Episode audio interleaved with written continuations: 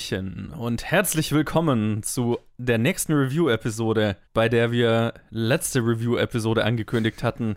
Ey, die letzte Review-Episode war ungewöhnlich, aber nächste Woche, äh, in übernächste Woche, da gibt's dann die volle Review-Ladung, weil Ted letztes, letztes Mal krank war. Und jetzt ist Ted da. Hi. Aber Luke nicht, weil Luke ist krank. Jetzt haben wir nochmal eine ungewöhnliche Review-Episode. La la la la la. Genau.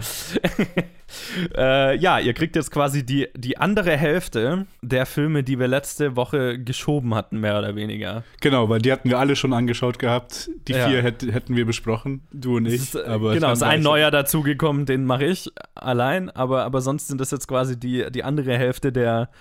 Also genau, letzte, vor, vorletzte Woche habe ich alle mit Luke besprochen, die, die oder auch viel einzeln reviewed. Und dieses Mal ist, genau, das, was letztes Mal weggefallen ist. So, das war unnötig kompliziert gesagt. Aber bevor wir irgendwas reviewen, muss ich natürlich als nerdiger Nerd-Nerd kurz die Oscar-Nominierungen ansprechen, die also zum Zeitpunkt dieser Aufnahme heute angekündigt wurden. Weil es ist ganz schön, ganz schön viel Interessantes dabei. Und ich habe ein, ein paar Dinge zu sagen, aber natürlich das meiste gibt es dann im Oscar-Special. Wir reißen das jetzt nur mal kurz an. Aber äh, Ted, du hast es ja vor zwei Minuten angeschaut. Das Genau, erste Mal hast genau. du eine, eine erste Reaktion zu den Oscar-Nominierungen, Ähm, so ganz kurz. Meine erste Reaktion ist, dass ich bis vor kurzem gedacht hatte, ah, ich habe sicher schon 80 Prozent, also so, kann nicht 80 Prozent, vielleicht so 50 Prozent von davon gesehen. Kann ich mir ein Bild davon machen und jetzt auf einmal staubt halt dann The Power of the Dog zwölf Nominierungen ab und ich, ich habe den Film halt nicht gesehen und dann Tick Tick Boom habe ich nicht gesehen und Being the Ricardos habe ich nicht gesehen und einen Haufen anderer Filme, die ich noch nicht gesehen habe und dann schaue ich halt die Nominier die Nominierungen durch und ich so, ah okay, da habe ich halt keine Meinung zu, keine Ahnung. Ich habe so immer so höchstens einen Film gesehen von den ganzen wichtigen Nominierungen. Ah, ja, also ich habe auf jeden Fall alle gesehen, die raus sind, hierzulande zumindest. Ja, ich schätze mal so 70 bis 80 Prozent habe ich gesehen. Die, die meisten, die ich noch nicht gesehen habe, sind die ganzen Kurzfilme und Dokus. Ah, das ja, ist- klar. Das ist der größte Anteil, logischerweise. Ja, was heißt logischerweise? Die Dokus bin ich einfach immer. Ich, ich schaue nicht von mir aus so viele Dokus. Stelle ich immer fest. Ich, ich, da, da brauche ich schon immer den Oscar-Push, damit ich mir mal so ein paar Dokus am Stück gebe. Ja, ist bei mir ja komisch. Eig eigentlich, ich halte mich immer für eine Person, die sehr Dokus mag, weil die, die ich mir da, wo ich mich entscheide, die anzuschauen, die mag ich dann immer so sehr. Weil zum Beispiel, ich habe vor kurzem Miss Summer of Soul angeschaut und war Der fantastisch. aber dann sind halt irgendwie so sechs Monate zwischen, zwischen zwei zwischen Doku-Watches irgendwie, keine ja, Ahnung. Genau. Ich bin auch ein Riesenfan, wenn ich es mir anschaue, aber es ist halt nicht das Erste, was ich wähle, wenn ich jetzt mich entscheide, okay, was schaue ich heute für einen Film an. Ja, Ne? klar. Vor allem auch, oh Gott, die letzten zwei Jahre. Ich glaube, ich habe ich hab so wenig letzt. Ich habe zwar viele Filme vergleichsweise für mich gesehen letztes Jahr, aber wenige Filme außerhalb vom Podcast. Ja, ja. Also, weil ich ja dann auch wieder angefangen habe, bei den Reviews mitzumachen, Ja. semi- semi-regelmäßig. das heißt, da hatte ich halt da wieder so jede Woche irgendwas zu gucken und das hat meistens habe ich hätte ich auch nicht mehr geschafft. ja. Und dann ja. hat, war es immer ganz gut, so zwei, drei Sachen pro Woche zu gucken. Ich meine, äh, das, das hilft mir zumindest immer. Also der, der der Podcast, äh, Podcast ist immer eine gute, eine gute Liste, an der man sich lang, langhangeln kann. Also zumindest Mhm. bei mir, weil jetzt die letzten Wochen, wo ich mal so viel Zeit hatte, Filme zu schauen, sodass ich jetzt echt einfach alles abgearbeitet. Also ich hatte jetzt die letzten zwei Review-Episoden hatte ich den Fall, dass ich quasi alles gesehen hatte, was wir reviewen wollten. und dann teilweise abends zu Hause saß und so dachte, oh, ich könnte, jetzt wäre eigentlich, jetzt würde ich eigentlich einen Film schauen. Ich weiß nicht, was ich anschauen soll. Oh mein Gott, die Auswahl ist plötzlich so riesig. Es gibt nichts mehr, was ich, was ich für den Podcast vorarbeiten kann. Shit. Ja, ja. Und dann habe ich äh, Star Trek weitergeschaut. So, ja. ähm, Bei mir war es dann Brooklyn Nine-Nine. Ich Ja. habe einfach die letzte Staffel angeschaut, weil, weil ich die noch nicht geschafft habe zu gucken. Und jetzt Ja. durch mit der Serie. ja, nice. Ja, genau. Also ich, ich arbeite mich ja durch, also sehr, sehr schleppend und langsam durch alles Star Trek durch und habe die Original Series durchgeschaut, die Animated Series durchgeschaut. Jetzt bin ich bei Next Generation in Next der ersten Generation. Staffel. Nice. Ja. Nice. Und das ist immer so mein, mein Filler quasi immer zwischendrin. Oh, ich habe gerade nichts Spezielles, was ich anschauen muss und habe eine Dreiviertelstunde Zeit. Star Trek. Ja, ist ein sehr entspannter Filler. ja. The Next Generation. Ich, ich auch, also ich schaue mit der Freundin The Next Generation ab und zu mal. Und Ah, sie schaut nice.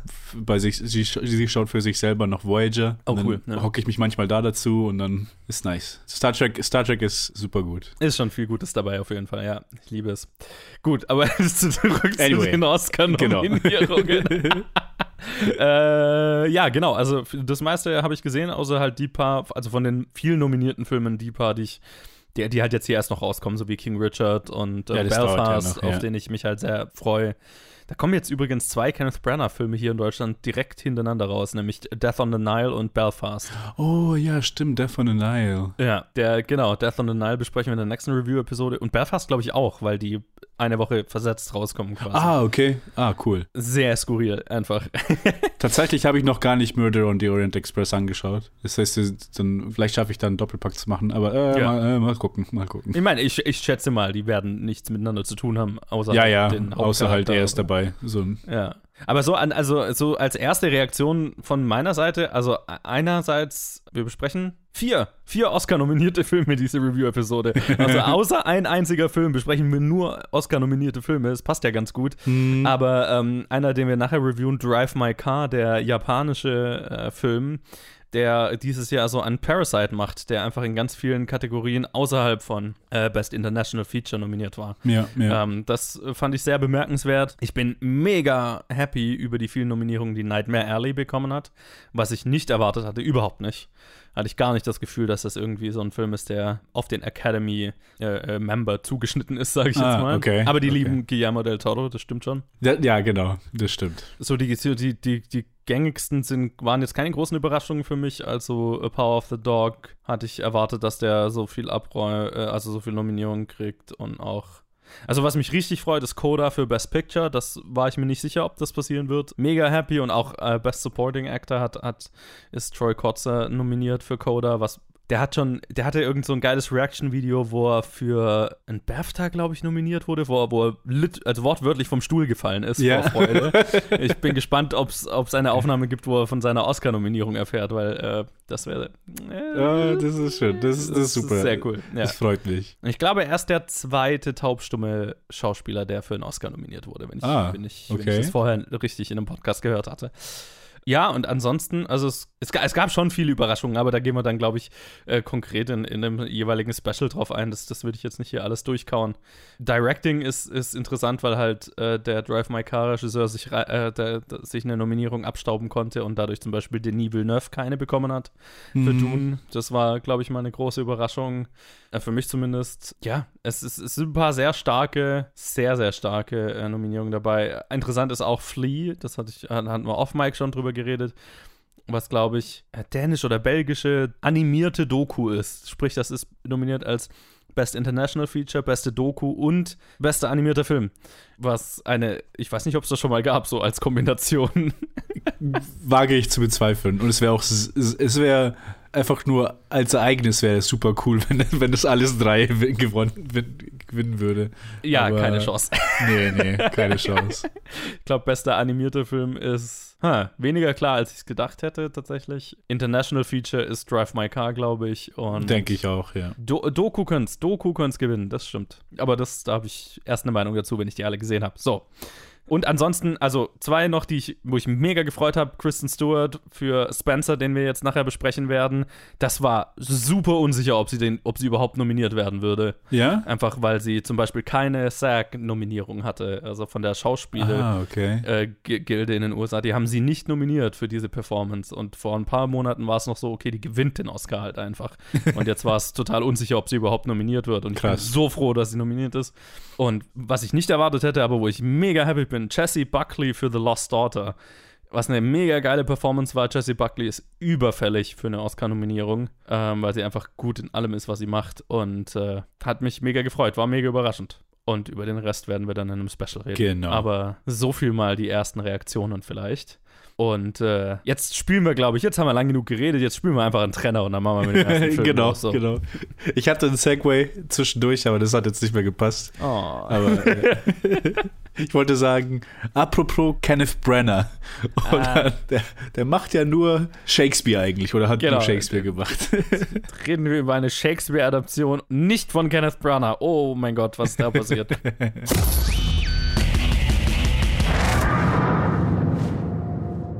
By the pricking of my thumbs, something wicked this way comes.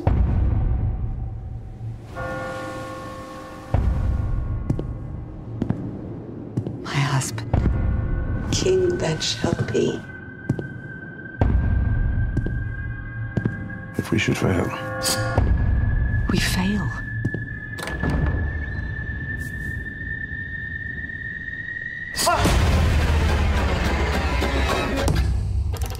Didst thou not hear noise?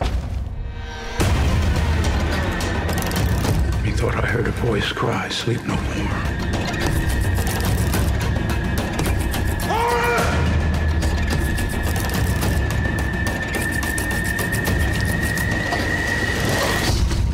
You a man? I and a bold one that dare look upon that which might appall the devil.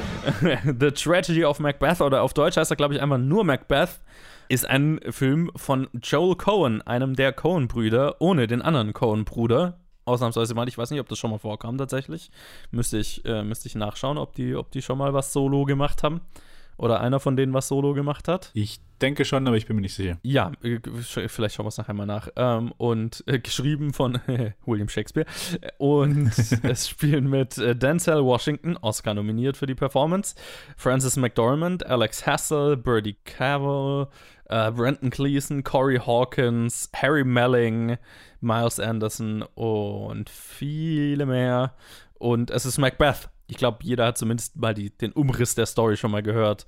Also äh, äh, Macbeth ist ein schottischer Adliger, der Interesse, Ambitionen hat, äh, den, den Thron von Schottland an sich zu reißen und von drei Hexen vorhergesagt bekommt, dass das auch passieren wird. Aber es ist alles sehr kryptisch und es klingt auch nicht so. Es ist ein bisschen ominös. Und äh, letztlich schmieden er und seine Frau einen Plan, den König zu ermorden und äh, sich selbst auf den Thron zu äh, buxieren, was sie dann auch tun und dann gehen sie daran zugrunde. So, vielleicht kurz umrissen. Die Tragödie. Die Tragödie von Macbeth. Ted, kanntest du, also, oh, hast du Macbeth gelesen? Kanntest du Macbeth Äh, davor? gelesen, ja. Ich habe, Ah, okay. äh, das ist tatsächlich, das war das, das Stück, das wir in der Schule quasi durchgearbeitet haben, in, in Okay, der interessant. Oberstufe, in der, im Gymnasium. Und ich, ich wage mich zu erinnern, dass wir auch irgendeine Filmversion dann am Ende angeschaut haben, aber ich weiß nicht, welche es war. Weil es ist Macbeth, da gibt es wahrscheinlich irgendwie Dutzende. So viele. Ja. aber ich weiß nicht, welche ich gesehen habe. So ja, ich kannte Macbeth. Ich bin generell ein, ich würde mal ich würde nicht sagen Fan, aber so ein, ein Semi-Fan von Shakespeare-Adaptionen in Film. Zumindest hatte ich immer Spaß damit bisher. Obwohl ich es in der Schule gehasst habe, als wir darüber geredet haben. ja. Aber jetzt kann ich es appreciaten. Ich glaube, ein, ein großer Grund, wieso, wieso ich äh, drauf gestoßen bin, ist, weil ich mir dann irgendwann wegen diesen ganzen Macbeth, also wegen diesen Sachen, ich glaube, ich habe mir wegen Gary Oldman, Tim Roth, habe ich mal Bild davon gesehen, wo sie diesen Rosencrantz and Guildenstern are dead, diesen, diese Shakespeare-Parodie äh, von, von auf Hamlet, also verfilmt haben, weil es ja auch jetzt ein, ein modernes Stück war. Und es hat mir so gefallen, dass ich einfach nur angefangen habe, Shakespeare, also die Filme, die wirklichen Adaptionen anzuschauen. Und ich fand sie halt immer sehr, sehr stark. Und deswegen hatte ich mich auch, auch auf den hier gefreut. Natürlich doppelt, um zu schauen, welchen besonderen Twist wird Cohen äh, hier reinbringen. Ja. Und dann, ja, da ist es Shakespeare, das heißt, es wird immer derselbe Text sein. Muss man schon sagen, dass er es halt auf eine sehr interessante Weise inszeniert hat. Und das mir sehr gefallen hat. Also das, der visuelle Aspekt, mehr als bei irgendeinem anderen Shakespeare-Film, an den ich mich erinnern kann, hat, hat mir hier super gefallen. Und darüber hinaus halt die ganzen Performances, was ich vorhin nicht angesprochen hatte, weil ich, was, weil ich, ich habe mir die, die Best Actress-Nomination ha- hatte ich, hatte ich mir angeschaut. Und dann in meinem Hinterkopf war ich so, hey, da fehlt doch jemand. Da müsste doch jemand drin sein. Und das war, als ich Macbeth angeschaut habe, dachte ich mir so, wow, Frances McDormand ist wieder, ist wieder so gut. Ja. Die könnte locker eine Nominierung abstauben, aber diesmal nicht. Vielleicht auch, weil sie halt schon, weil Zwei hintereinander gewonnen hat. ja, genau. Also- Und wollte man einfach nicht mehr. Vor allem halt dann auch für Shakespeare wäre es Ja, vielleicht so ein bisschen zu viel gewesen. Aber übrigens, hier äh, äh, Denzel Washington, das habe ich auch gehört, ist der meistnominierte afroamerikanische Schauspieler, hat seinen eigenen Rekord damit gekna geknackt. Oh, Und äh, ich glaube einfach, oder auch generell Filmemacher, also auch in allen Kategorien. Also ne, auch als Producer hat er auch schon Nominierungen gehabt. Aber das fand ich ganz interessant. Ah, cool. Ja, äh, ich hoffe, er packt's. Die Sache ist auch bei dem Film, was ich ja vorhin gesagt habe, das ist der einzige Film, den ich gesehen habe. Das heißt, ich kann ihn gar nicht vergleichen zwischen mit den anderen, anderen Hauptdarstellern von den Ja. anderen Filmen, weil ich die alle nicht gesehen habe. Aber von seiner Performance hier kann ich schon sagen, dass er es verdient hat. Aber es ist halt eine Shakespeare-Performance. Das heißt, es ist eine ganz andere Art von, keine Ahnung. Ich schaue das fast gar nicht im Kontext von dass ich es mit anderen Filmen vergleiche. Es ist halt einfach Shakespeare. Es ist ein Play, ein super altes Play. Also Ja. deswegen ist es so abseits für mich eigentlich. Aber ja, im Großen und Ganzen, dieses Schwarz-Weiß For-Free-Ratio, diese Inszenierung war. Zuerst dachte ich mir so, okay, ah, das entweder wird es cringe oder so prätentiös oder es wird ganz cool. Aber ich, ich finde, er nutzt es sehr, sehr interessant, auch mit so starkem Lighting und mit dem Set-Design. Das passt alles super zusammen.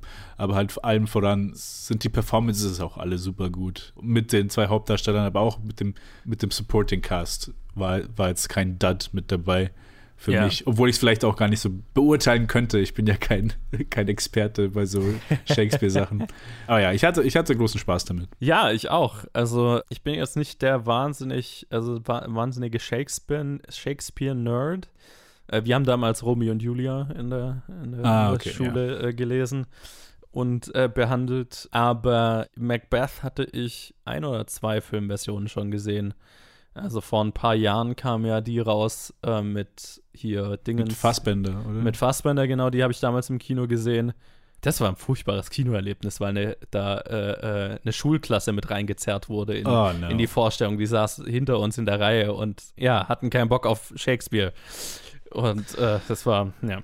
Ach Gott. Ja, äh, und an die erinnere ich mich zumindest, dass sie visuell ziemlich beeindruckend war, an nicht mehr sonst viel.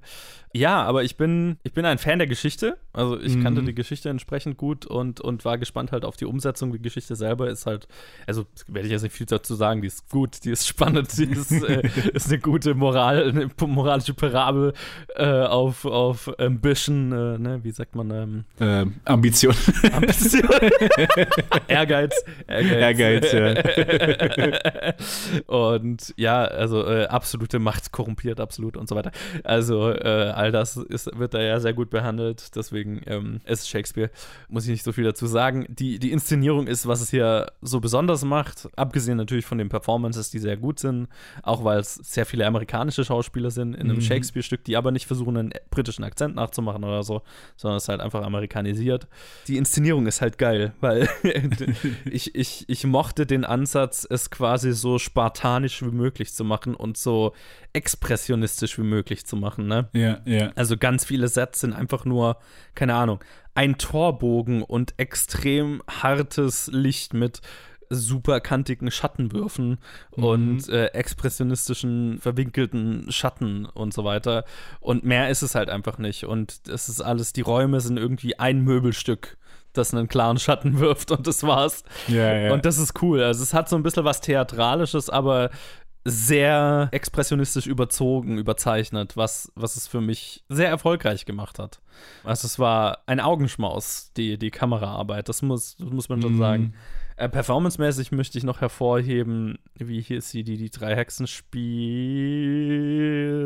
Das war Catherine, Hunter, ja. genau, die alle drei Hexen spielt und die eine ziemlich weirde und sehr coole Performance hinlegt. Sehr, sehr Äh, out there. Ja, sehr out there. Ja. Sehr viel verwinkelte Körperhaltungen äh, Haltungen und nee, sie, sie ist schon sehr gut. Und auch die Art und Weise, wie visuell die drei Hexen, die Visualisierung dieser drei Hexen teilweise gelöst wurde, ne? wo irgendwie eine Person steht vor einem, vor einer Pfütze oder vor einem Teich Pfütze, und ja, sowas, die ja. anderen zwei sind quasi eine Spiegelung in, de, in dieser Pfütze. Also visuell ist es halt einfach wahnsinnig geil gemacht Ja, und auch äh, mit Nebel und generell Kontrasten. Ähm, das ist schon, das ist schon sehr cool inszeniert. Man hat das Gefühl, das war auch der Grund, das irgendwie zu inszenieren, war irgendwie der Kick daraus, das so zu inszenieren, so eine, einen, wirklich einen, einen anderen Blick auf diese, auf das Shakespeare-Stück zu bekommen, einen super minimalistischen Blick.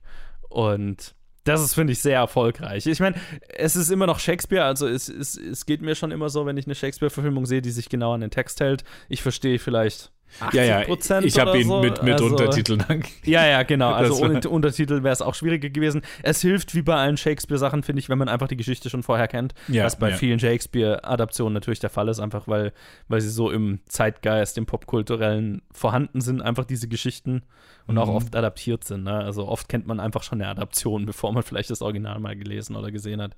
Deswegen, Ja. es hilft, wenn man die Geschichte einfach kennt. Dann ist es nicht so schlimm, wenn man mal einen Satz nicht verstehen kann oder eine Formulierung oder so Ja, nicht, genau. nicht kennt. Das hilft. Ich könnte mir nie und nimmer vorstellen, das dubbed anzuschauen, synchronisiert. Weil das stelle ich mir sehr weird vor. Ja, ich, ich denke auch.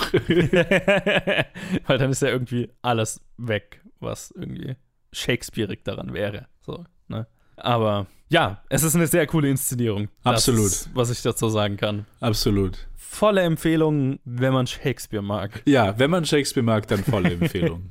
Für mich ist es so, also für mich gab's, äh, ist es bis zum Punkt gekommen, wo ich dachte, ah, ich muss mir die, die anderen bekannten Versionen von Macbeth jetzt anschauen. Weil ich weiß, ich kann mich nicht erinnern, welchen wir in der Schule angeschaut haben, aber ich weiß, dass Orson Welles eins gemacht hat. Ich weiß, Yeah. äh, fucking Throne of Blood von Kurosawa habe ich noch nicht gesehen. Das ist eigentlich äh, meine Nummer 1 Adaption, die ich noch sehen muss, ja. Ja, genau. Und jetzt will ich die Version sehen. Weil ich kann mir Ja. gut vorstellen, dass das meine vielleicht klassisch liebste Version sein wird. Einfach diese di- direkte Adaption. Mhm. Aber dann als so als eigene, also als seine eigene Sache. Ich glaube, Throne of Blood wird, wird so, ist so halt sein, sein eigenes Ding. Ja, genau, die Macbeth-Geschichte mit Samurai. Oh, Ja. ich habe gerade, ich habe es gerade mal um drauf, nur das noch, bevor wir den nächsten Film übersteigen. Throne of Blood, die Übersetzung auf Deutsch. Der Film heißt Das Schloss im Spinnwebwald. Jesus. Und die Sache ist, dass quasi die deutsche Version näher am japanischen ist. Ah, okay. Genau, weil die, die Engländer waren ein bisschen freier. Japanischen Okay. anscheinend, Original, der Originaltitel bedeutet wörtlich Burg Spinnennetz. Ja, okay, ja, mhm. okay, das macht dann schon wieder metaphorisch mehr Sinn. Ja, genau. Spinnwebwald klingt halt nicht, also da musst du erstmal drauf kommen auf Spinnenverwebungen und was Ja, Ahnung. genau, also, genau. Ja, klingt, ja, nicht so, ist nicht so Metal wie Throne of Blood. Ja, genau. Throne of Blood ist halt so, wow. Okay, ich würde sagen, wir spielen einen Trenner und reden über einen weiteren Film. Ich weiß jetzt nicht. Einen weiteren japanischen Film. Ach ja, genau, ein weiterer Oscar-nominierter Film. Trenner. 今回は私たちの決まりでドライバーを用意します。というと？彼女です。渡美咲です。僕はまだドライバーを君に頼むことに同意してない。私が若い女だからですか？高槻コーチです。アーストロフ役を希望します。拜托，そこまで。ありがとうカセットテープを再生してくれないか？はい。どうした？そんな浮かない顔をして。誰の声なんですか？妻の声だ。2年前に死んだ。お父さんって素敵じゃないですか。とても。君はこう考えてる。僕たちは同じ悲しみを共有してる。同じ女を愛したから。彼女の運転はどうですか？車に乗ってるのを忘れることもある彼女にドライバーを頼んでもらってよかったと今は思ってます So, zum nächsten Oscar-nominierten Film, den wir vorhin schon kurz erwähnt hatten. Drive My Car von Ryusuke Hamaguchi. Der, was hast du gesagt? Der war bei International Feature nominiert, der war bei Best Picture nominiert Director und Director. und noch, noch andere Sachen. Ah, noch Ich hab's andere grad Sachen. vergessen, ja.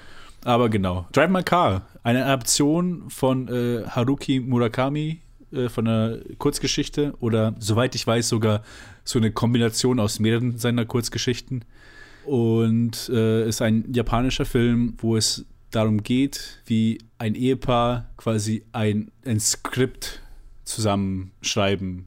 Mehr oder, also das ist Teil vom Film. Das ist Teil vom Film. Es ist ein sehr, es ist ein langer Film, es sind drei Stunden.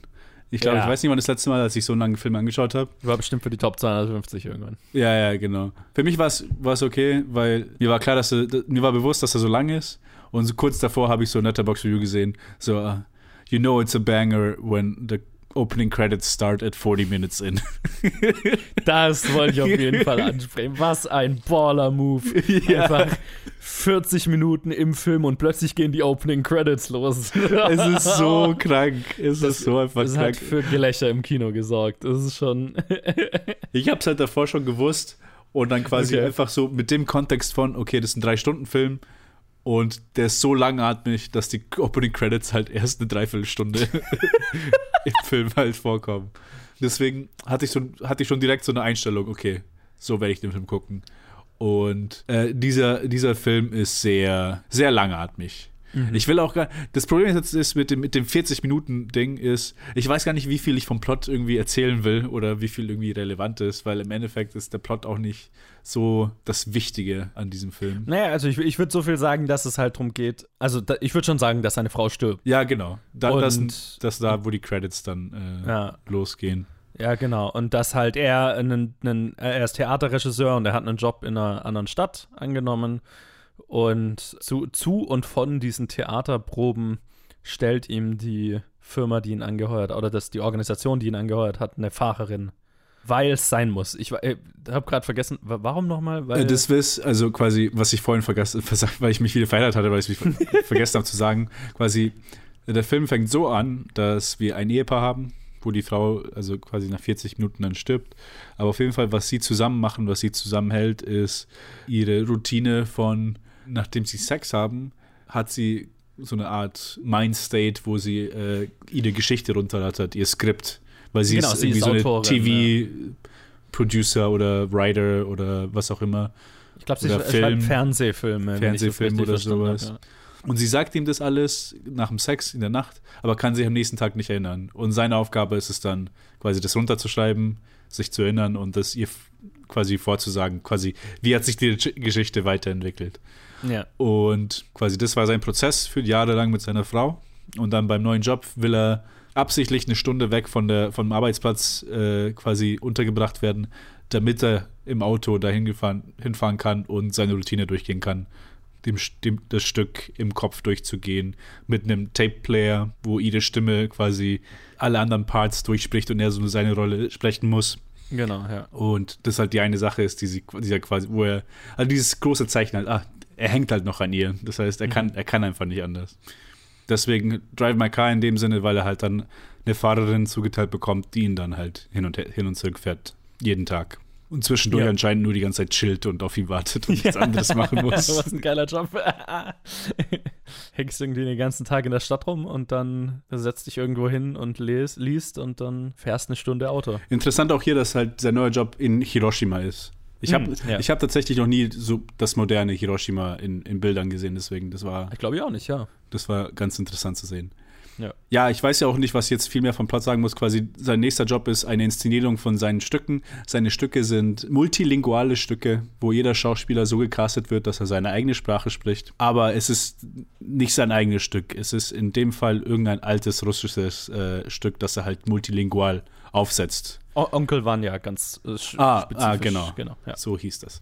Ja. Onkel Vanya, wo er halt dann quasi eine Truppe zusammenholt und das sind halt zum größten Teil japanische und koreanische Schauspieler und ein, eine taubstumme Schauspielerin, die halt dann mit der Zeichensprache schauspielert. ja. Ich glaube, sie ist nur stumm. Ich glaube, sie kann hören, oder? An, ja, ja, du hast recht, sie kann hören, sie kann Ja. hören. Sie ist nur stumm, genau. Und dann halt aber mit Zeichensprache dann auf der, äh, quasi bei den Rehearsals und am Ende auch auf der Bühne acted. Yes. Und dann zwischendurch gibt es noch einige andere emotionale Sachen, aber da, auf die will ich nicht jetzt allzu sehr eingehen. Das, das reicht. Und ja, es ist, es ist ein, aber wie ihr auch vom Plot schon gemerkt habt, das ist jetzt kein drei Stunden irgendwie Epos. Also schon, aber auch nicht. Nee, nicht ja, auch wirklich. so, es ist so, ja, es ist halt so, also so die ruhigste Art, ein Epos zu machen, die die es Mhm. gibt. Mhm. Und zwar äh, auf eine Weise, wo halt, äh, hier, hier gibt es keine großen Emotionen. Und äh, die Menschen, die, die sind sehr, also man sieht sie, man sieht ihr Leiden den Leuten an. Man sieht ihm an, dass, also er hat seine Frei verloren, man sieht ihn an, er ist irgendwie so apathisch und geht irgendwie so durchs Leben ohne, ohne jede Lust. Aber es ist jetzt nicht so, dass wir irgendwann irgendwie eine dramatische, explodierende Szene haben, wo dann alles raus, rausläuft. Das passiert nie auf diese Weise. So, so halb in einer. Äh, Also es gibt eine Szene, wo er halt, er und die Fahrerin freunden sich so ein bisschen an oder halt, also ne, die- Beziehung zw- zwischen denen festigt sich, also nicht, also keine Liebesbeziehung, aber halt äh, die Beziehung einfach. Und es gibt einen Moment, wo sie beide über ihr, über ihr Baggage auspacken, das sie mit sich rumtragen. Und das ist eine sehr emotionale Catharsis, aber trotzdem immer noch understated und ruhig erzählt. In, in sehr, in ein, ein, im Prinzip in einer langen Einstellung. Mhm, ja, genau. sehr spartanisch vom, von der, vom Bild. Äh, es ist alles ruhig in diesem Film. Es ist alles ruhig, es ist alles meditativ. Meditativ, ja, genau. Das ist, das, ist die, das beste Wort, um es auszudrücken. Understated, meditativ. Und ja, es hat mir extrem gut gefallen. Und mhm. Komischerweise hat es mich an einen Film erinnert, wo ich dann erst im Nachhinein äh, äh, quasi herausgefunden habe, dass es auch eine Murakami-Adaption ist. Und zwar Burning, der koreanische ja, Film vor, vor, ich glaube, so schon, der ist schon vier Jahre alt oder so. Ja, sowas um den Dreh. Wo ich auch zurück, zurückgedacht habe, weil äh, anfangs habe ich nur gesucht, Murakami-Adaptionen. Was, was wird noch so gemacht? Und dann war halt mhm. Burning so Nummer eins. So, oh, es macht so Sinn, weil ich genau auch an diesen Film gedacht habe, als ich diesen angeschaut habe. Obwohl sie halt auch jede Unterschiede haben, aber auch so ein bisschen dieses Kontemplative, diese Meditative auch schon, diese, dieser Aspekt drin war. Alles passiert halt unter der Oberfläche. Ja, genau, genau. Ja. Und für mich hat sich halt dann so einfach so real angefühlt, so diese mhm. repressed Emotion, weil oft oft ist es halt, auch wenn man über äh, so repressed emotions in Filmen irgendwie, ob, wenn das halt so eine Thematik ist, oft sind, bleiben sie halt nicht lange repressed, sondern ist es halt so ein Setup für, für die Explosion, die mhm. unausweichliche. Und hier, da es halt das nicht gab oder halt eher so auf, auf, wie du gesagt hast, auf die eigene Weise so resolved wurde, hatte ich, hatte ich irgendwie so eine starke Verbindung zu dem Film, wo ich am Ende einfach, ja, wie soll ich sagen, ich war auch auf eine Weise berührt, die ich mir nicht selber, selber nicht erklären konnte. Weil hm, irgendwie, mhm. es ist auch, es ist auch eine Experience. Also, so da drei Stunden lang so mit dabei zu sein bei Leuten, die so, also fast gar nicht kommunizieren und dann halt sich halt quasi auf eine super ruhige Weise irgendwie die, die tiefsten Geheimnisse einander anvertrauen. Ja. Es ist schräg. Also ich konnte es ich auch nicht wirklich sagen. Ich habe versucht, auch nach dem Schauen drüber nachzudenken, so was, was war das, das mich hier an diesem Film so fasziniert hat. Mhm. Aber ich konnte ich kann es immer noch nicht wirklich in Worte fassen. Ich müsste mir nochmal anschauen, aber die Sache ist halt, es sind drei Stunden, deswegen weiß ich nicht, wann ich das nächste Mal nochmal anschauen werde. Nur um halt nochmal ein bisschen tiefer drüber nachzudenken. Ja, ja. schwer zu sagen. Ja, geht mir ähnlich, nur dass mir diese, diese tiefere Berührung so ein bisschen gefehlt hat. Also mhm. Ich hatte eher so die Erfahrung, also ich, ich mochte ihn, aber ich hatte, ich hatte dann hinterher so das Gefühl, okay, irgendwo ist eine Ebene nicht bei mir angekommen, die scheinbar bei so vielen angekommen ist. Und das fand ich so, hm, ich bin so aus dem Kino gegangen und habe mir gedacht, hm, habe ich irgendwas verpasst? Habe ich gepennt? Offensichtlich nicht. Nee, ich glaube nicht. Aber, hm, also, ähm, ja, ich glaube, so, so irgend, irgendeine tiefere Berührungsebene war dann bei mir doch nicht vorhanden, als dass ich jetzt zu, also ich glaube, mir hat die, die tiefe emotionale Verbindung, die, glaube ich, viele Leute mit diesem Film spüren und warum er auch die Oscar-Nominierung bekommen hat, die er hat und die astronomisch guten Bewertungen mhm. und Top-Ten-Listen und so weiter, die er, die er gemacht hat das, das hat er bei mir leider nicht ganz erreicht und ich, ja, ich, ich, ich kann es auch nicht so ganz genau benennen, warum nicht. Das Gute ist, ich habe jetzt die drei Stunden, glaube ich, nicht so gemerkt. Also, nee, nee. Das, das muss man dem Film wirklich zugute halten. Ja, ich meine, das heißt jetzt nicht viel, weil ich glaube, also wir können allgemein mit, also wir beschweren uns ganz gerne mal über lange Filme, aber also ist jetzt nicht so als. als also, wir, also wir freuen uns halt über, über 90 Minuten Film. Über ök ökonomisches Storytelling freue genau. ich, freu ich mich ganz gerne mal. Aber deswegen äh, äh, lehne ich jetzt einen langen Film nicht ab und ich kann das auch aushalten.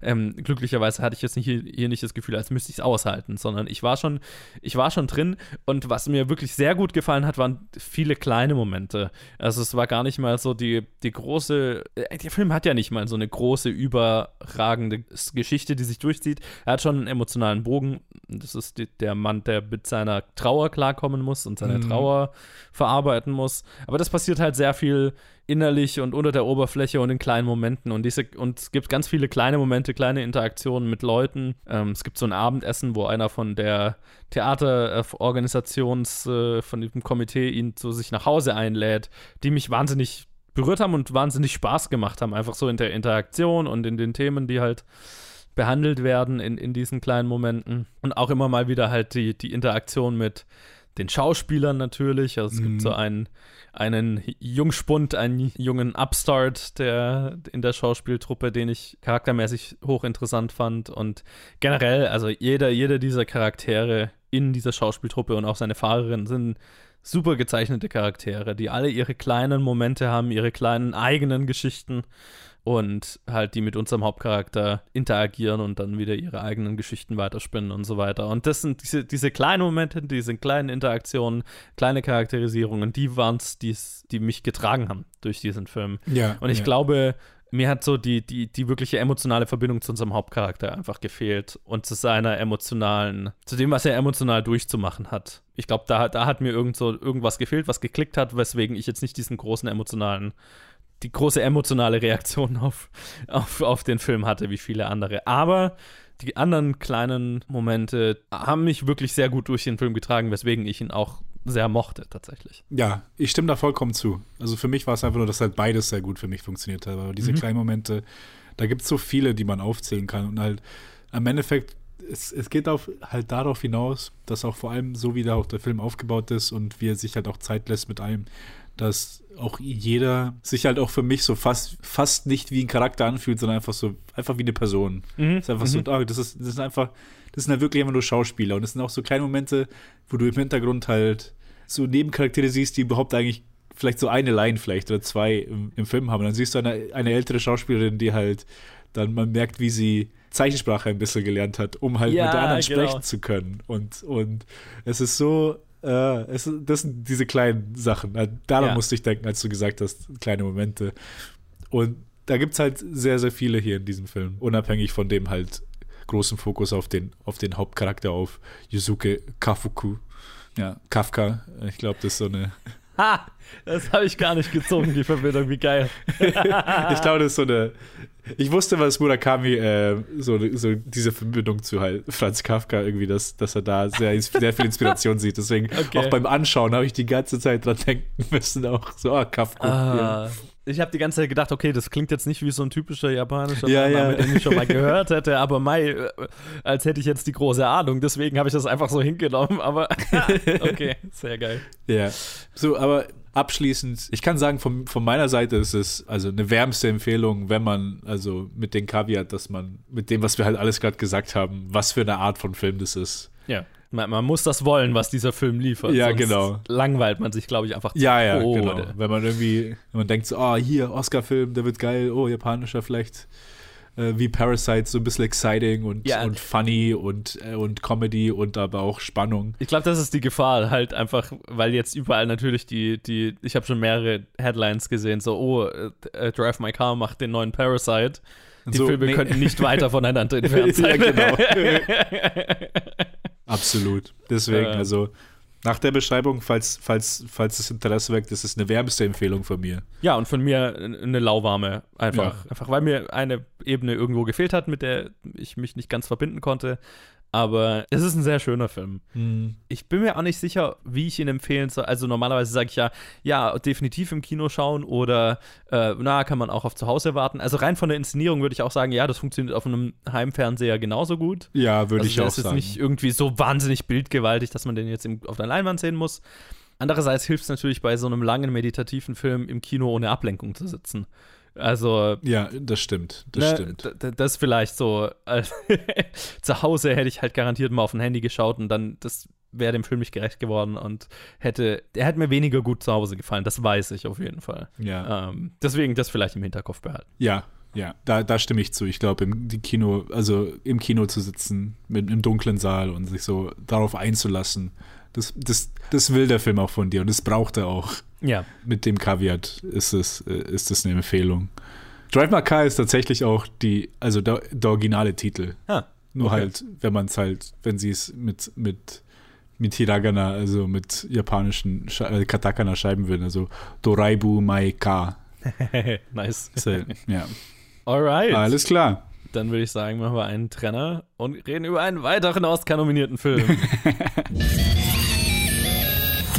It's a god awful small affair to the girl with the mousy hair. Ich habe eine zukünftige Frau But getroffen. her mommy is yelling no, and her daddy has told her to go. Hör zu, junge Dame. But her friend is nowhere to be seen. Wie bist du so ein angesagter Schauspieler geworden? Ich bin ein Entertainer. Das ist meine Bestimmung. To the seat with the clearest view. And and she's hooked to the silver screen. Weißt du, wer ich bin? Ja. Weißt du, wer meine Freundin ist? Barbara Streisand? Barbara Streisand. Sand. Sand, ja, wie Sand. Wie am Meer, wie Strand. Barbara Streisand. Pff, Nein, Streisand. Sand.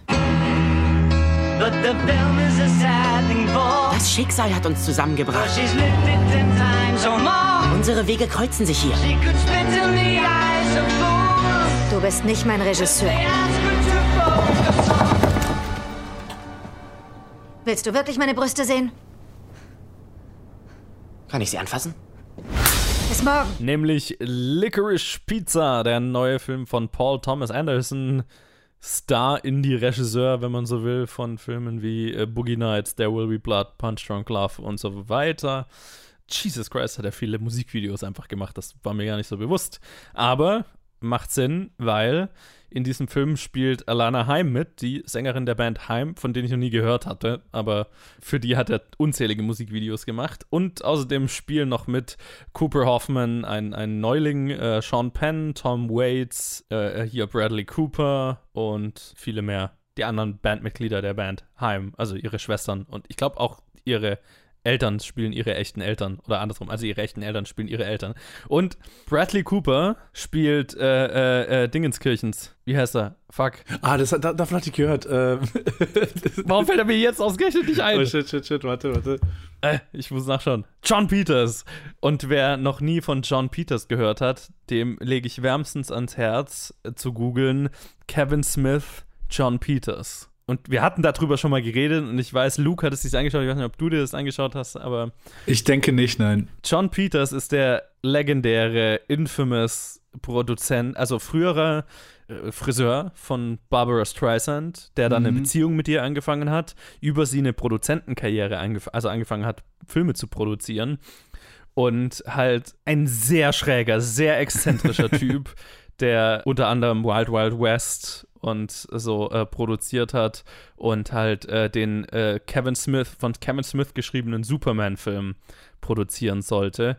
Ich glaube, er hat die Tim Burton Batman-Filme produziert, wenn ich mich recht erinnere. Ähm, lass mich mal gucken. Also schaut euch einfach nur auf YouTube Kevin Smith, John Peters. Gebt das ein, schaut es euch an, ihr werdet es mir danken. Es ist der skurrilste Scheiß, es ist super lustig.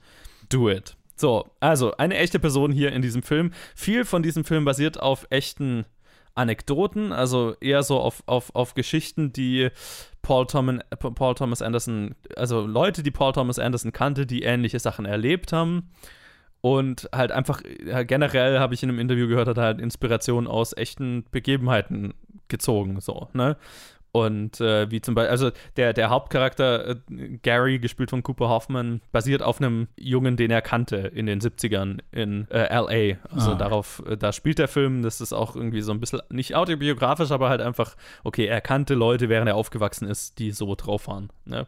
Und unter anderem eben, dass PTA einen Jungen kannte, der ein Wasserbett-Business aufgemacht hat und ein Wasserbett an John Peters geliefert hat. Und deswegen ist John Peters ein Charakter in diesem Film, weil er sich dann halt ausgedacht hat, hä, wie wäre, wie, was ist da wohl vorgefallen? Wie weird wär, war das wohl? Und dann, jetzt ist es in dem Film. Generell ist es ein Film, der mehr äh, Slice of Life ist. Es geht um einen jungen 15-jährigen Typ, gespielt von, wie gesagt, Cooper Hoffman, der äh, noch in der, in der Schule ist, aber gleichzeitig ein angehender äh, Unternehmer, der schon eine Werbeagentur mit seiner äh, äh, gegründet hat, wo seine Mutter seine Angestellte ist und die quasi We- Werbekampagnen für die lokalen Restaurants und so weiter machen. Gleichzeitig ist er auch Schauspieler und geht auf Auditions und spielt so ein bisschen Theater. Und generell ist er halt einfach so ein kleiner Hustler, der halt immer, wenn er eine neue Geschäftsidee sieht, versucht, das zu Geld zu machen. Und es wird auch so einfach, ne, ich glaube, er ist, so ein bisschen so charakterisiert, okay, er ist einfach älter als sein tatsächliches Alter, so, ne?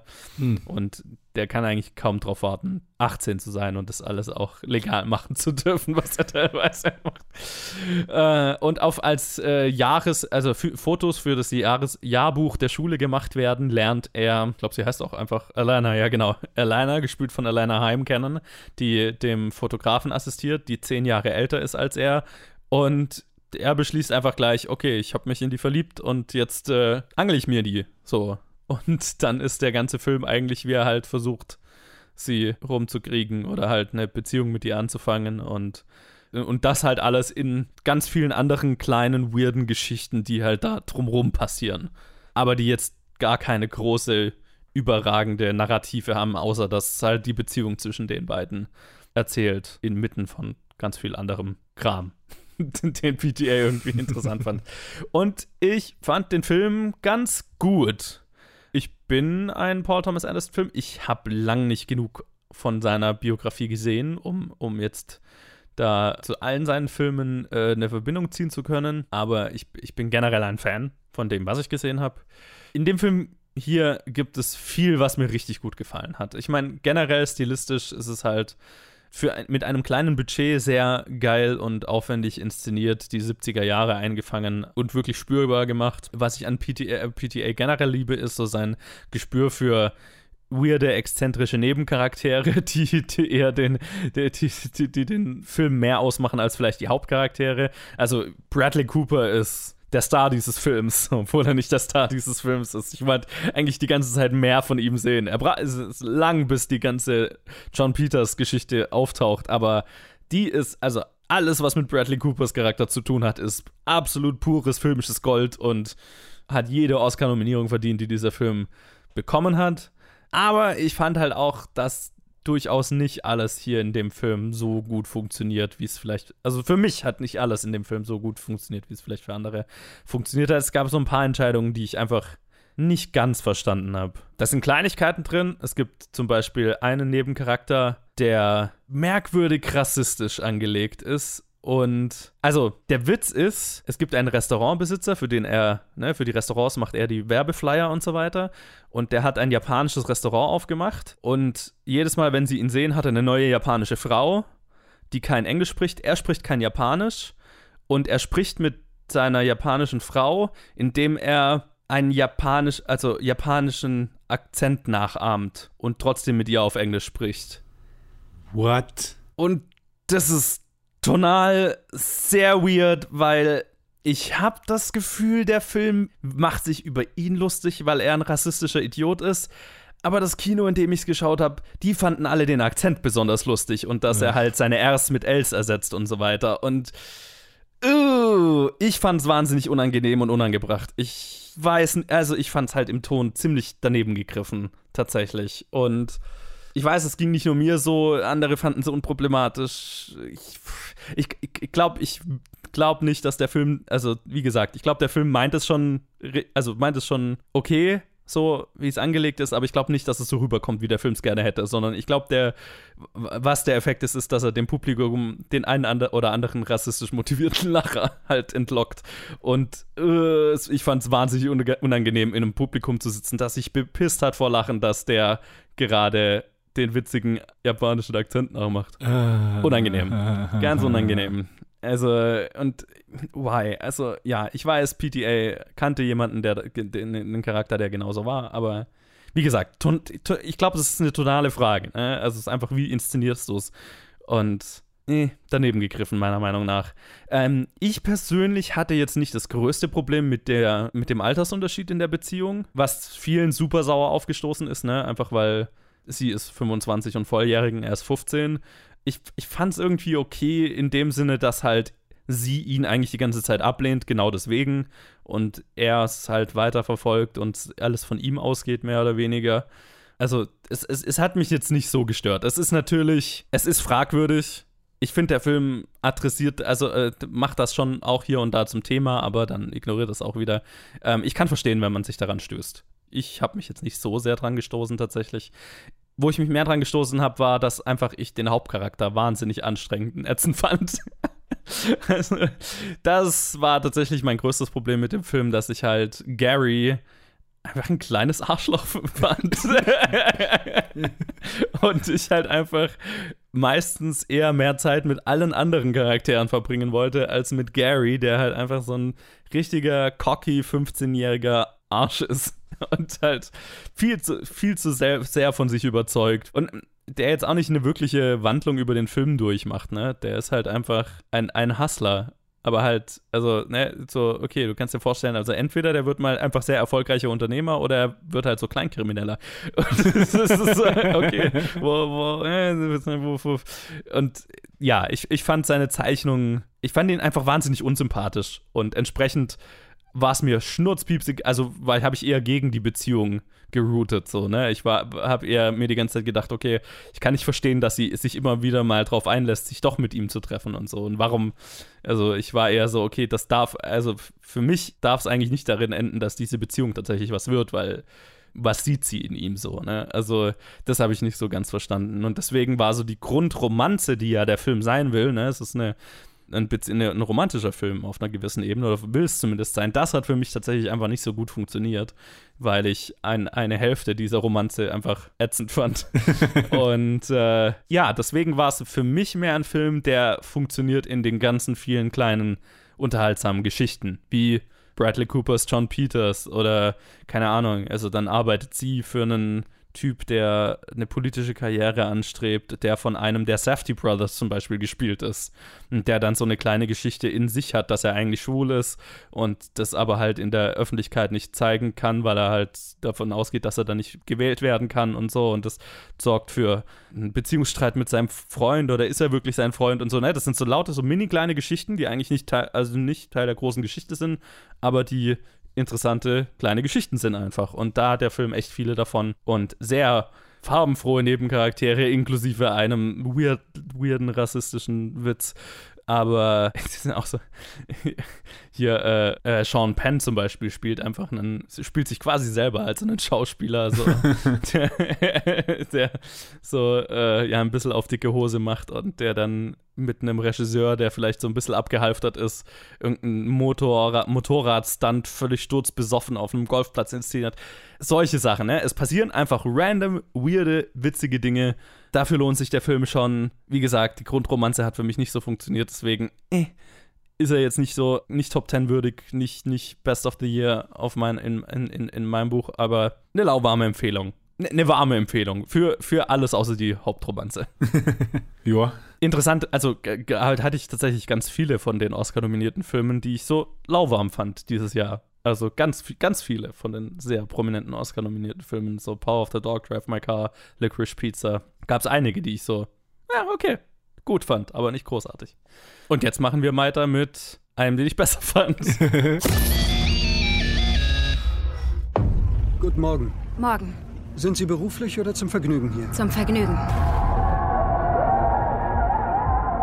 Gibt es irgendwelche Tabus oder besondere Vorlieben? Nein. Bereit, eine Banane glücklich zu machen? Lutsch sie. Ich möchte der nächste große Pornostar werden. Hey, I came to fuck shit up. I seen too much. I want too much. Großartig. Wer ist sie denn? Das ist das neue Spiegler Girl.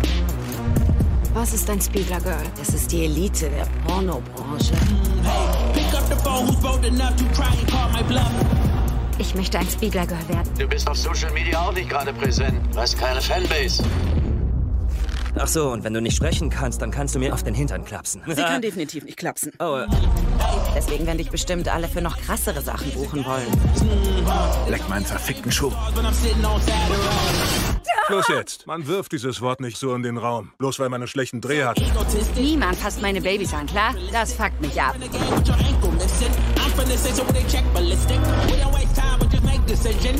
Fass mich nicht an, du Wichser!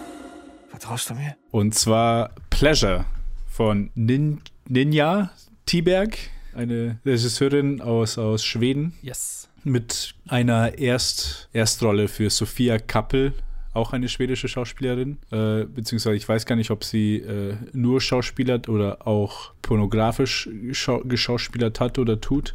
Ich kenne mich da nicht so aus. Ich, glaub, ich weiß, sie dass ist äh, tatsächlich einfach Schauspielerin. Sie ist tatsächlich nur Schauspielerin, weil hier geht es um die Pornoindustrie und ein großer Teil des restlichen Casts sind Pornodarsteller, weil vorab in diesem Film geht es um ein, um eine junge Frau namens, im Film heißt sie, also beziehungsweise sie nennt sich dann Bella Mhm. und sie kommt aus Schweden nach LA, um eine Pornodarstellerin zu werden, um ein Pornostar zu werden.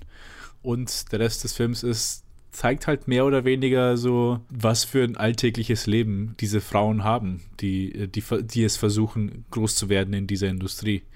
mit positiven Aspekten, mit sehr oft sehr negativen Aspekten, die damit hineingehen und aber halt einen sehr, sehr, sehr trockenen Blick auf die ganze Geschichte. Mhm. Was sich da alles abspielt, wie das da ist. Also äh, quasi, das ist, das ist das, das Setup. Es geht auch nicht dann in, in ein großes, großes klimatisches äh, Finale, sondern darum geht es halt in diesem Film. Und tatsächlich hatte ich ihn gar nicht auf dem Schirm, bis ich deine Bewertung auf Letterboxd gesehen habe, wo es irgendwie 5 out of 5 war, glaube ich, oder 4,5. Viereinhalb, glaube ich, ja. 4,5 von 5. Und ich so, oh shit, was ist das? Hab ich gesehen, oh, Monopol, zeigt Kino, hocke ich mich auch mal rein. Tatsächlich bin ich halt blind in diesen Film reingegangen. Sehr gut. Ich hatte ihn auch nur, ich hatte ihn auch nur auf dem, auf dem Schirm, weil er auf dem Sundance Film Festival 2020 lief und da hatte ich ihn verpasst. Ah, er- es war okay. das Sundance, wo man virtuell schauen konnte, wo ich so ein paar Filme geschaut habe. Und da wollte ich ihn eigentlich schauen, habe ihn verpasst und dann, oh, er läuft im Kino, cool. So, Ah, sorry, ich nice. dich unterbrochen. Äh, genau. Und also so sind unsere, unsere Geschichten, wie wir auf den Film gestoßen sind. Aber ja, es ist, es ist auch ein sehr expliziter Film. ja. Du siehst, du siehst Nacktheit bei Frauen und bei Männern. Natürlich nicht. Es wird jetzt kein Hardcore-Porno gezeigt in dem Film. Nee, muss ich gerade überlegen, aber nee. Aber halt, man sieht, äh, man sieht Penisse und man sieht Brüste und man sieht, wie sie diese Szenen drehen. Und an, an manchen Stellen sieht man quasi die Aufnahmen, die sie gerade machen, sind, das Mhm. ist das Bild, das man gerade sieht, aber das sind dann die weniger expliziten äh, Abschnitte. Und ja, äh, ist ein sehr, sehr, sehr direkter Film. Mich hätte es mich tatsächlich interessiert, hätte ihn der Luke auch gesehen. Mhm. Weil ich weiß, dass er sich auch diese, also diese, diese Netflix-Dokus auch angeschaut hat, die ich glaube, so in eine ähnliche Richtung gehen, von wegen, äh, Ja. wir zeigen den Blick auf die Industrie, wie es, wie es ist hinter den Kulissen.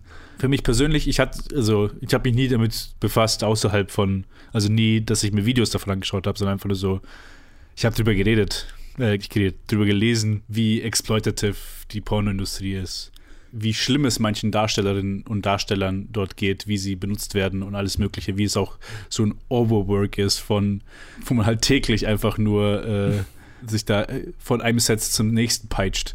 Und das, ich hatte so ein kleines Bild davon und es war ex, also es war sehr interessant, das so auf, auf der Leinwand zu sehen. Mhm. Und aber auch so auf einer auf einer sehr trockenen und objektiven Weise. Also, also sie versucht hier nicht wirklich ein Statement zu machen, habe ich das Gefühl. Also zumindest, das ist jetzt kein äh, Preaching-Movie, das irgendwie Nee. am Ende irgendwie so den Finger auf dich zeigt, so ja, hör bloß auf, das zu unterstützen. Oder also, nee, das stimmt. Das äh, hat er nicht. Er, er sieht es eher als, okay, das existiert halt. Und jetzt reden wir drüber. Mal Ja, genau. So, ne? Genau. Und das es war, ist sehr erfrischend, weil äh, ich meine, ich bin blind reingegangen, aber dann am, am, am Anfang macht man sich dann sofort ein Bild, ah, okay, ich denke, es geht in die Richtung. Aber Mhm. dann war ich dann auch positiv überrascht, dass es nicht so war, weil im Endeffekt, ich finde, die große Stärke an diesem Film ist, dass er den Frauen die Agency nicht, nicht wegnimmt, Mhm. indem, er, indem er sie einfach nur als, wenn es jetzt auf, der, auf die einen Seite wäre, wenn er sie einfach nur als Opfer darstellen würd, lassen würde. Weil natürlich gibt es hier Situationen, wo, wo es halt im Prinzip äh, Vergewaltigungen sind, wenn, wenn sie, wo sie einfach nicht mehr will und wo sie auch gezwungen wird und wo es Pressure gibt und wo, wo alle Ja. möglichen Probleme vorkommen. Aber die Sache ist also, äh, es sind immer noch davor und währenddessen und danach stehen noch immer noch ihre Entscheidungen und ihre Gefühle im Vordergrund und nicht irgendwie so, wie wird sie ex extern hin und her geschubst, was ich stark fand. Ja. Also sehr gut fand. Also das ein, ein guter Aspekt für mich war. Ich meine, es ist ein, ein wortwörtlicher Female Gacy-Film, einfach weil es eine Regisseurin ist und auch eine Kamerafrau, die es gedreht hat, was man, finde ich, merkt einfach. Mhm. Ne? Es ist weiblicher Blick auf die Pornoindustrie, was, finde ich, essentiell ist, was auch den Film so gut macht, ne? Was auch vielleicht den Blick etwas nüchterner macht, so, Mhm. ne? Also, es hilft auf jeden Fall. Ja, wie gesagt, ich bin auch relativ blind da reingegangen. War halt, okay, ich wusste, es geht um die Pornoindustrie und wir hatten, Luke und ich hatten vor, ja, auch vor ein paar Jahren gab es mal einen, auf dem Fantasy Filmfest einen Film, Mope hieß der, wo es auch um die Pornoindustrie geht und, und zwar um Männer, die dort, also ne, um, um einen bestimmten Typ Mann, der da drin arbeitet und so. Und das war, die waren relativ ähnlich, nur das ist die gute Version, die richtig gute Version davon. Der war auch okay, Okay. aber das hier ist die, ist die definitiv die bessere Version. Und das, was ich hier interessant fand an Pleasure war, dass es von der, von der Struktur her hat mich sehr an, naja, jegliche Form von Success Story oder so erinnert, ne? oder, oder jegliche Form von Band, Musikerfilm Mhm, oder so, wo mhm. du, okay, du hast eine, eine junge Person, die einen Traum hat und ein Ziel hat, irgendwie der Beste, die Beste in einem bestimmten Feld zu werden, äh, super erfolgreich zu werden und dann geht es auch im Lauf des Films drum, okay, lässt sie die anderen, die mit denen sie ihren Anfang, ihre Anfänge hat, dann auf der Strecke zurück, wenn, während sie sie überholt und so und was macht, also macht, macht es mit diesen Beziehungen und so. Super klassisch eigentlich vom Aufbau her, aber ich habe das Gefühl, gerade dadurch funktioniert es umso besser.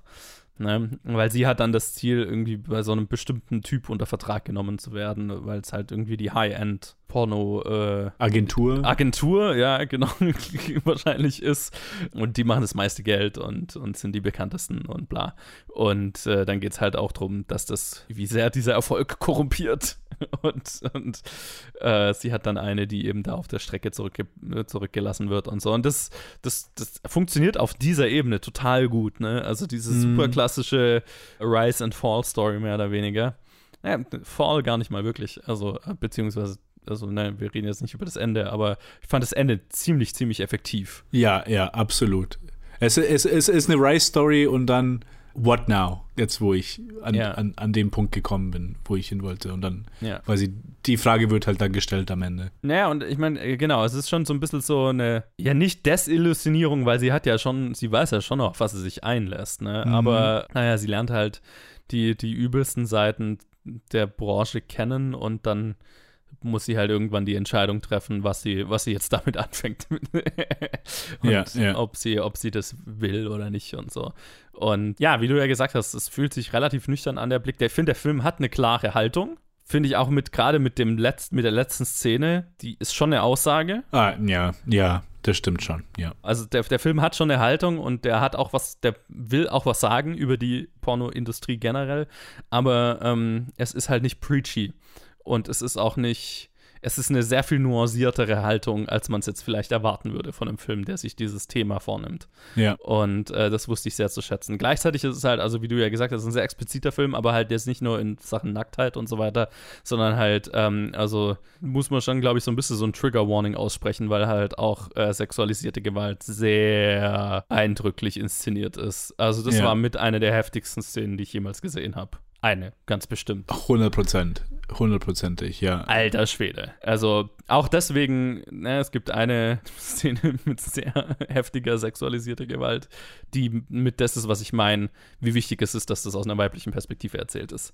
Ja, Weil das ja. aus einer männlichen Perspektive definitiv anders wäre und ganz schnell sehr, also sehr iffy sein könnte, glaube ich auch. Und das, das, das, das ist, was den Film, finde ich, so gut macht hier.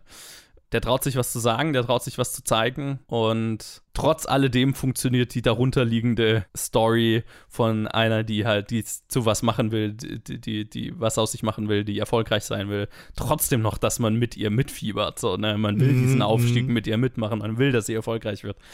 Und das trotz allem. Und das, die Kombination funktioniert einfach wahnsinnig gut. Also der Spaßfaktor einfach an dieser, an dieser Erfolgsstory, aber halt auch die, die Härte, mit der der Film sich entschließt, alles zu zeigen und die damit verbundene Aussage. All das ist einfach ein super, super gut komponiertes Zusammenspiel, was mich ziemlich umgehauen hat, einfach äh, im Kino. Mhm. Kann ich nur unterschreiben, ja. Ich finde auch, der, er hat, sie hat halt auch einfach einen guten Kontrast hinbekommen von halt, es, du, hast, du hast diese harten Szenen, du hast diese quasi, diese Bubble, die halt immer wieder geplatzt wird von, Ja. wie ist es wirklich. Aber dann äh, hast du den Kontrast von auch, erstmal am Anfang, wo halt gezeigt wird, okay, wir sind auf einem Set, wo es eigentlich sehr professionell Mhm. vor sich geht. Man hat das Gefühl, ah, okay, hier ist es auch den Leuten wichtig, dass es allen gut geht, während Ja. sie das machen. Und auch beim zweiten, bei der, beim zweiten Set, wo sie ist, wo es dann auch eine Regisseurin ist, die dort Mhm. ist, wo halt auch wirklich drauf geachtet wird, dass Ja. alle komfortabel sind, dass alle miteinander okay sind. Und es hat dann schon so ein bisschen, es, es geht halt, es ist halt so eine BDSM-Szene, aber alles halt trotzdem noch so quasi Work Environment ist, ist fein. Ja. So in dem Sinne. Also die bestmöglichen Bedingungen halt einfach. Genau. Also das wird halt alles, es wird ein klarer Kontrast aufgezeigt. Ne? Ja, also genau. wie, wie wir auch schon gesagt haben, es ist kein Film, der jetzt irgendwie die Pornoindustrie als solches verteufelt und anti-Porno sein möchte oder so. Nee, gar nicht. So, aber der trotzdem was anzuprangern hat und einen klaren Kontrast irgendwo zeichnen will. Und das macht er schon sehr erfolgreich. Ja, ja, genau. Es ist eher so, dass es halt ähm, Porno an sich nicht verteufelt, aber halt quasi die logische Konsequenz von Industrie, wo es halt dann immer quasi, wenn sie in der Agentur landet, wo explizit schon am Anfang gesagt wird, von diesen Frauen verlangt man alles. Quasi, Ja. Sie können Nein zu gar nicht. Quasi es wird gesagt, du kannst, du musst alles machen, wenn du für mich arbeiten willst. Und dann wird so gezeigt, okay, wenn du Geld machen willst, dann gibt es kein Nein in dem Ich glaube, ich glaube, glaube, es wird ein klarer Kontrast aufgezeigt zwischen, also vor allem halt in der Industrie, die extrem männerdominiert ist und wie schädlich das ist. Ja, ja, genau. Ich glaube, das ist letztlich der Kontrast, den der Film äh, am, am größten auch machen will. Ja. Und dann, was halt noch ganz schön ist, ist halt dann, dass wir halt aber auch sehr schöne, irgendwie so freundschaftliche Szenen haben in, in diesem Mädelshaus, wo sie, wo sie am Anfangs landet. Wo halt auch ihre quasi beste Freundin aus diesem Haus, die gespielt von, ich denke, Zelda Morrison, genau, die Joy spielt, die auch mich sehr positiv überrascht hat. Ich weiß nicht, also Mhm. ist, denke ich, auch eine, Schau eine Pornodarstellerin, aber gen so generell der Cast, wo wir ein bisschen mehr Zeit mit denen verbringen, auch hier, okay, das muss ja, das muss ich, das muss ich sagen. Äh, Chris Cock, der, äh, der sch schwarze Pornodarsteller, der Äh. im Film Bear heißt, tatsächlich bei den Credits habe ich mich verlesen. Und ich denke mir so, oh shit, Chris Ja, Rock wird in diesem Film, macht er eine Cameo, was, was, also, what? Aber dann Äh, quasi ja. erst, erst dann beim Abspann habe ich dann gecheckt, ah, okay, das war der hier. nee, aber irgendwie so, das sind auch aber auch alle äh, anständige Schauspieler. Also die, Ja, die, absolut. Die haben alle gute Arbeit geleistet. Ja, nee, absolut. Also auch, auch er hat eine sehr heavy Nebenstory. Also, also Ja. ja, nur so viel am Rande. Also es ist ein sehr guter Film. Kann ich empfehlen. Hundertprozentig. Wenn man komfortabel ist mit, mit der Thematik und Ja. mit, mit dem expliziten Sachen, die hier gezeigt werden. Ja, also absolute Vorwarnung, explizite Nacktheit sowieso, aber wie gesagt, sexualisierte Gewalt ist ein Major-Thema in diesem Film und das muss man aushalten können. Und wenn das irgendwie triggering ist, dann sollte man sich den definitiv nicht anschauen, weil Ja, das, ja. das ist heavy. Heavy shit. Aber extrem guter Film. Sehr Bestlisten würdig Ja. in zwölf Monaten, würde ich mal sagen. Stimme ich zu. Stimme ich auf jeden Fall zu. Alright, ein letzter Trenner.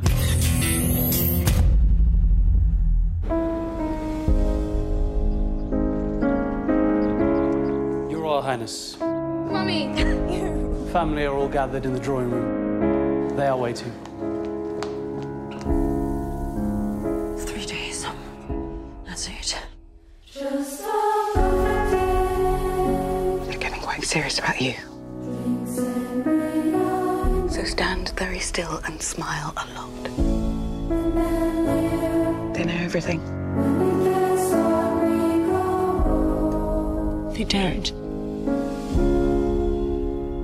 Mummy, what's happened to make you so sad? Well, here, in this house, there is no future. Past and the present are the same thing. Diana, they can't change. You have to change. You have to be able to do things you hate. You hate? There has to be two of you. There's the real one and the one they take pictures of. Diana, for the good of the country.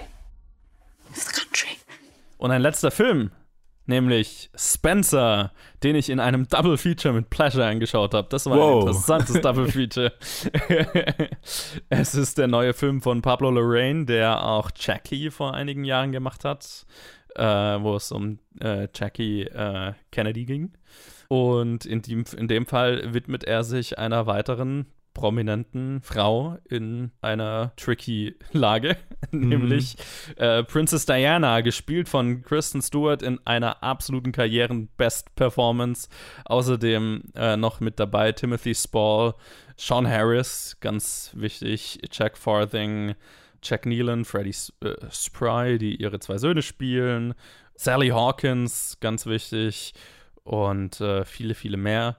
Und der Film spielt über die Weihnachtsfeiertage. Ich glaube, das Jahr wird nicht konkret benannt. Ich denke nicht, nein. Ja, es ist, es ist nicht so weit davon entfernt, bevor sie stirbt. Also bevor sie ums Leben kommt. Das ist so zeitlich, zumindest wie alt ihre Söhne sind, kann man es, glaube ich, so einigermaßen zeitlich einordnen. Also es ist eher gegen Ende ihres Lebens, so blöd gesagt. Mhm. Und zeigt ihre Verfassung, ihre mentale Verfassung, vor allem, weil sie eben die Weihnachtsfeiertage mit der Royal Family in, keine Ahnung, im Anwesen verbringen muss. Und äh, wie sie unter ihrer Position leidet, unter der Situation leidet und vor allem halt unter dem Druck der königlichen Familie und dem Gaslighting der königlichen Familie.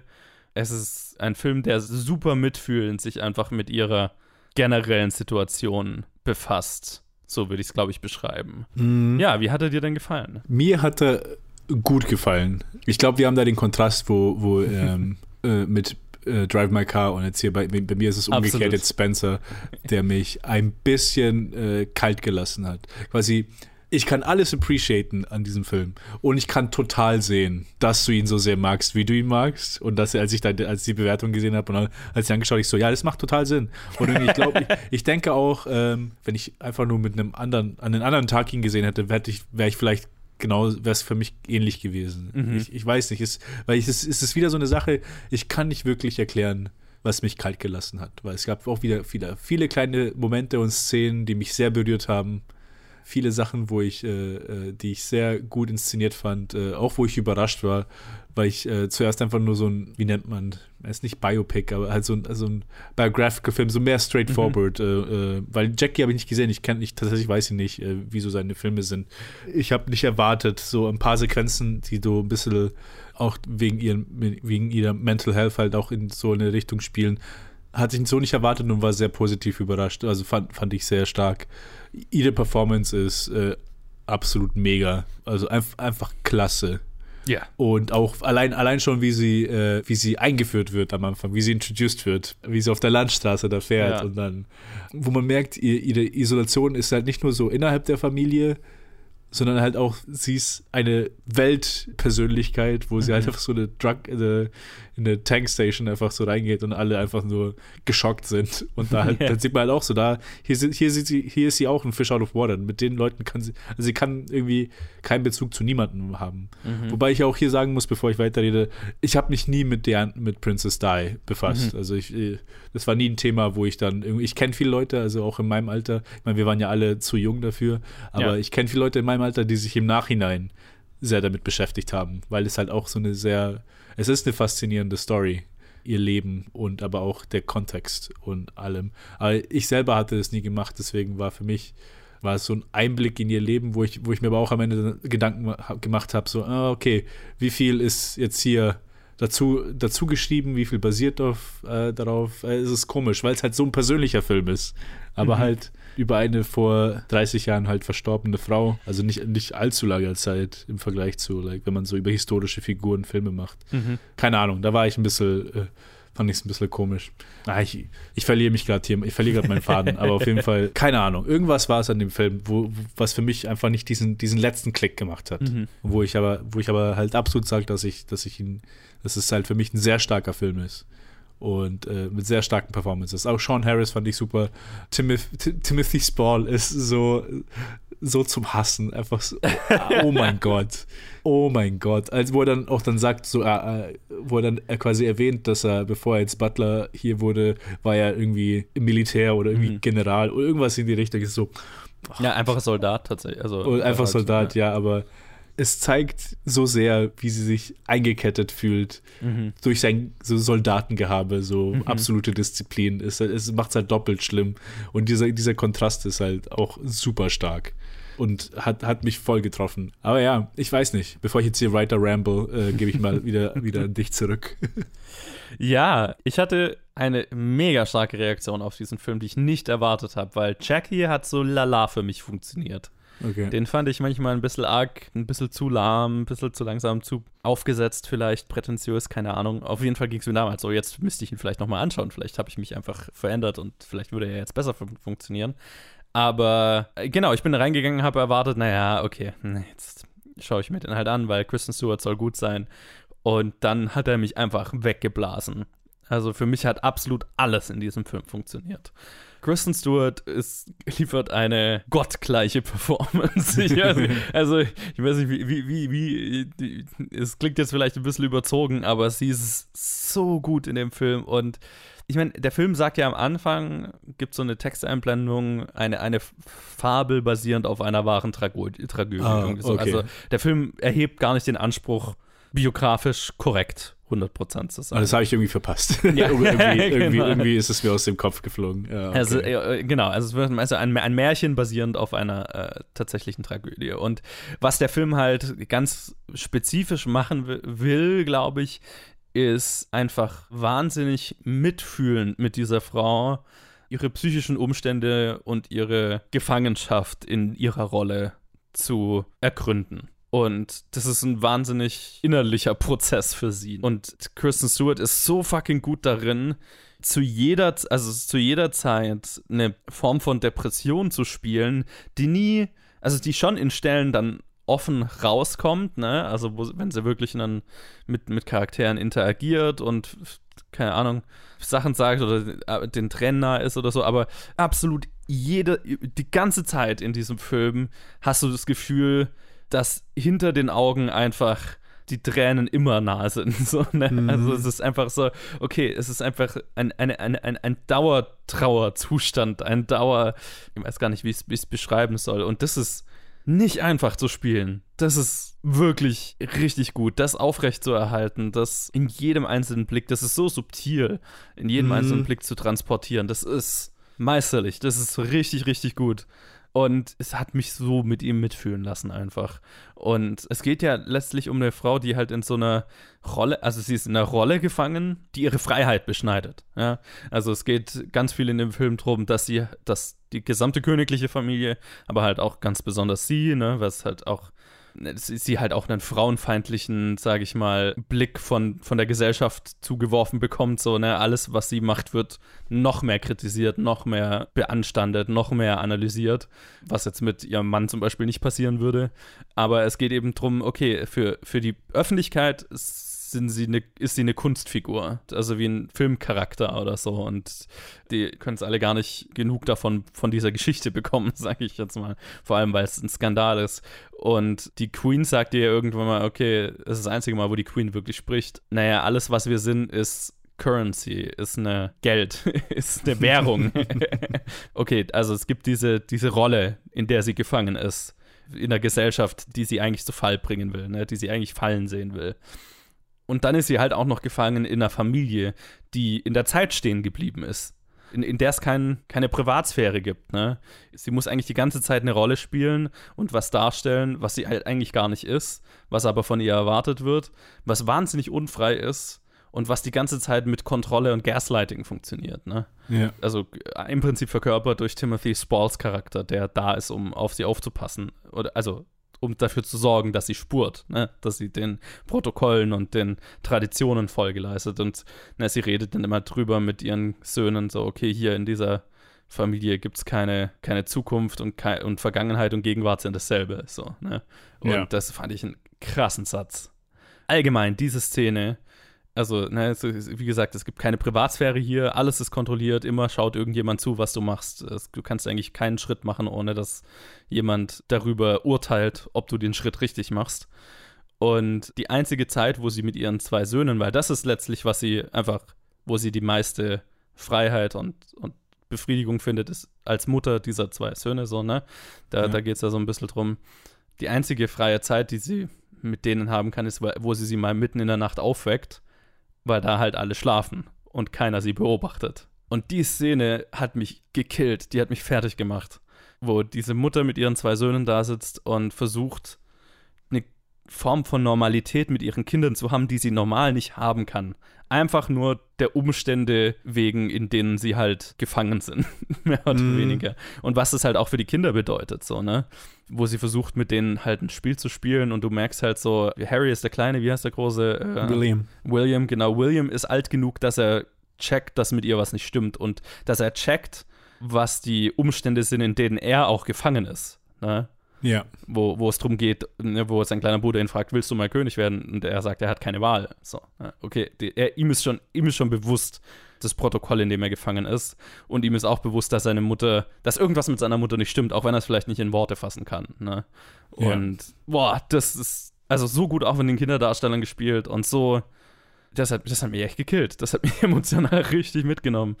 Äh, einfach weil es alles so subtil ist und alles so real ist und oh, nachvollziehbar und spürbar und so menschlich und so und so mitfühlend. Also das ist das Wort, mit dem ich den Film am meisten beschreiben würde, mitfühlend einfach. Der, der Film hat so viel Mitgefühl für diese Person und ihre Umstände, das nur so trieft.